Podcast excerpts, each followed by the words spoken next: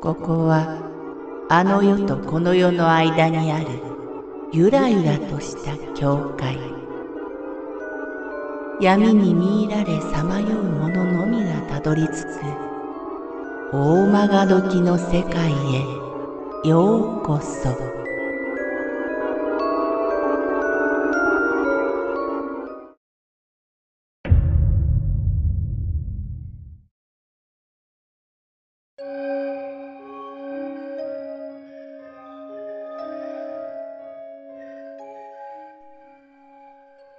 墓参り。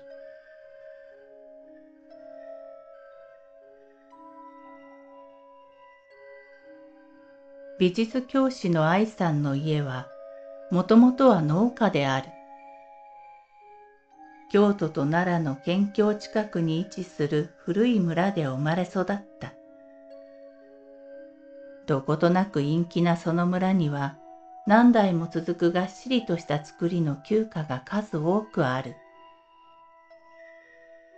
村の中の道は細く、車一台が走るのがやっとで、一旦村内に入ってしまうと、蛇のようにくねくねと左右に曲がる道を抜けてしまうまで、対向車とすれ違うことも難しい。村の交通は自転車やバイク、それに農家の軽トラぐらいである。夜ともなれば、ポツンポツンと灯る常夜灯のしらじらとした明かりしかない。家々はしっかりと戸締まりをした後、明かりが漏れることを意味嫌うかのように、黒々とした影の中に沈み込んでいる。家人たちの話す声など、どの家からも聞こえてこない。時折、犬の遠吠えが風に乗って運ばれてくるだけだ。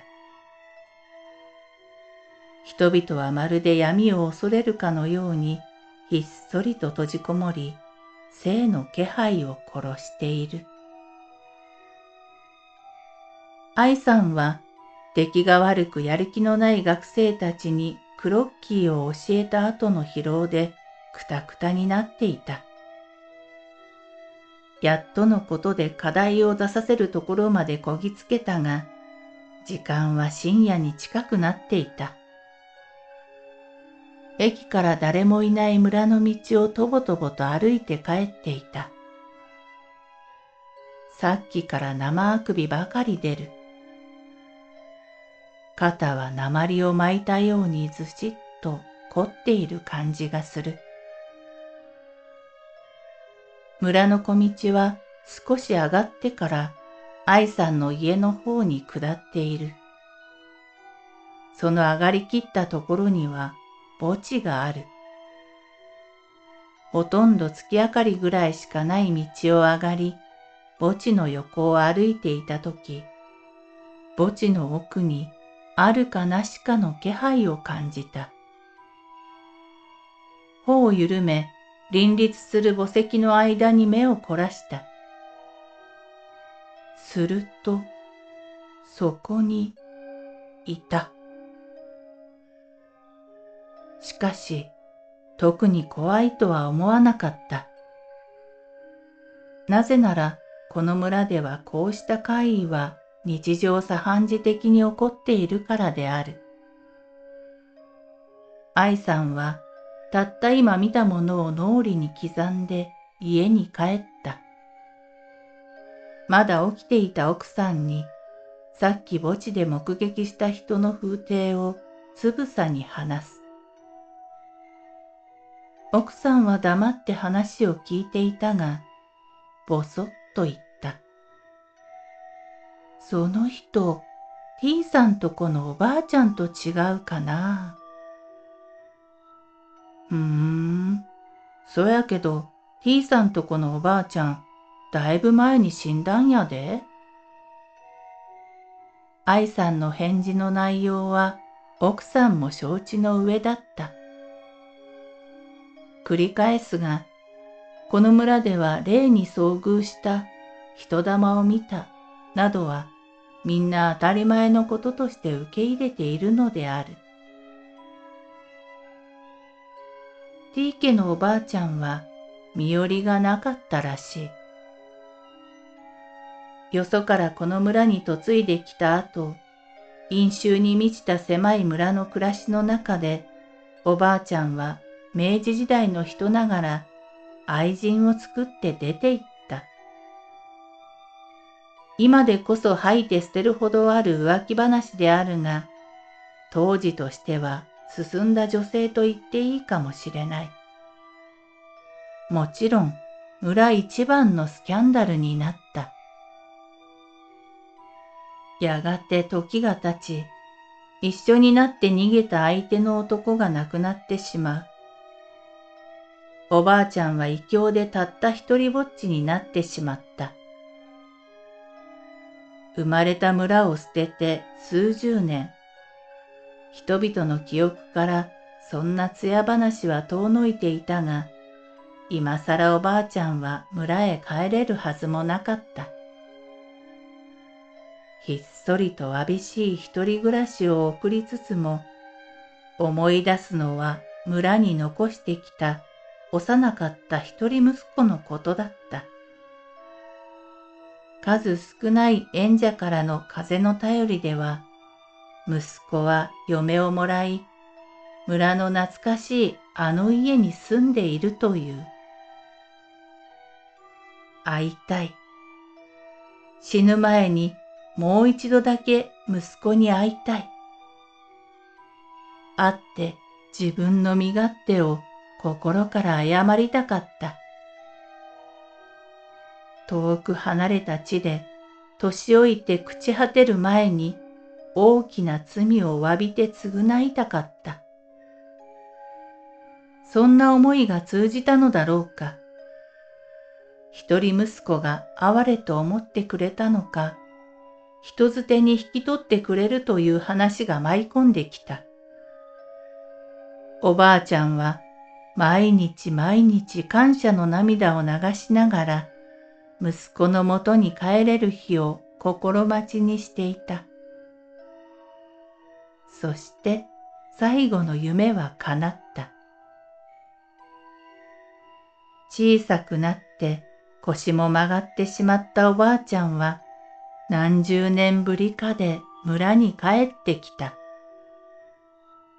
息子は何も避難めいたことを言わず、ただ黙って年老いた母を迎えた。そのまま静かに余生を送るのだろう。村の誰もがそう思っていた。しかし、気弱な息子とは違い、嫁は逆に気の強い女だったらしい。はじめのうちこそ愛想よくしていたが、そんな上っ面の親切はすぐに化けの皮が剥がれる。だんだん本性が現れてきた嫁は、突然転がり込んできたおばあちゃんを疎ましく思い始め、ことあるごとに辛く当たるようになっていった。おばあちゃんは過去を背負っているせいか、すべてを受け入れ、どんな陰湿ないじめを受けても息子に告げ口一つしなかったという。やがて図に乗った嫁はおばあちゃんに食事を与えないようになった。なんか食欲がないらしいよ、おばあちゃん。何も知らない息子にはそんな嘘をついていた。おばあちゃんが衰弱するのに時間はかからなかった。ものの一ヶ月もしないうちに水しか喉を通さなくなったおばあちゃんは寝たきりになってしまった。ああ、これは罰なんじゃな。これでええんじゃ。これで。寒い冬の夜、おばあちゃんは自分の若き日の過ちを食いながら、寂しい笑顔を一つ浮かべた後、ひっそりと息を引き取った。たった一人で家に帰ってきて、今またたった一人であの世に旅立ったのである。愛さんが深夜の墓地で見たのは、間違いなく亡くなったおばあちゃんだった。林立する古ぼけたお墓の奥で、ぼーっと白く光りながらしゃがみ、一心にお墓を拝んでいた。割烹着を身につけ、頭には日本手ぬぐいを姉さんかぶりにしていたその姿は、おばあちゃんが嫁いできた頃の姿そのままだった。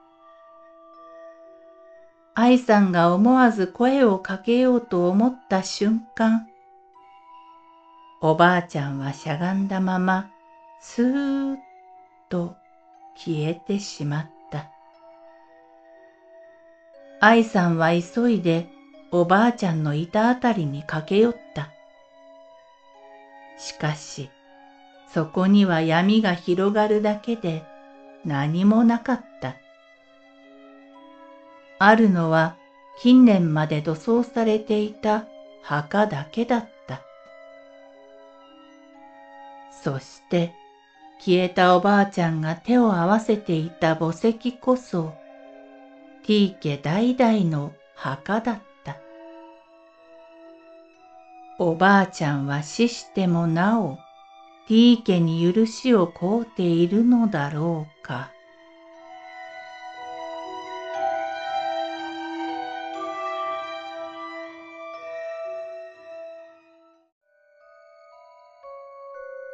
この番組は怪談大曲どき物語に寄せられた投稿をご紹介しております。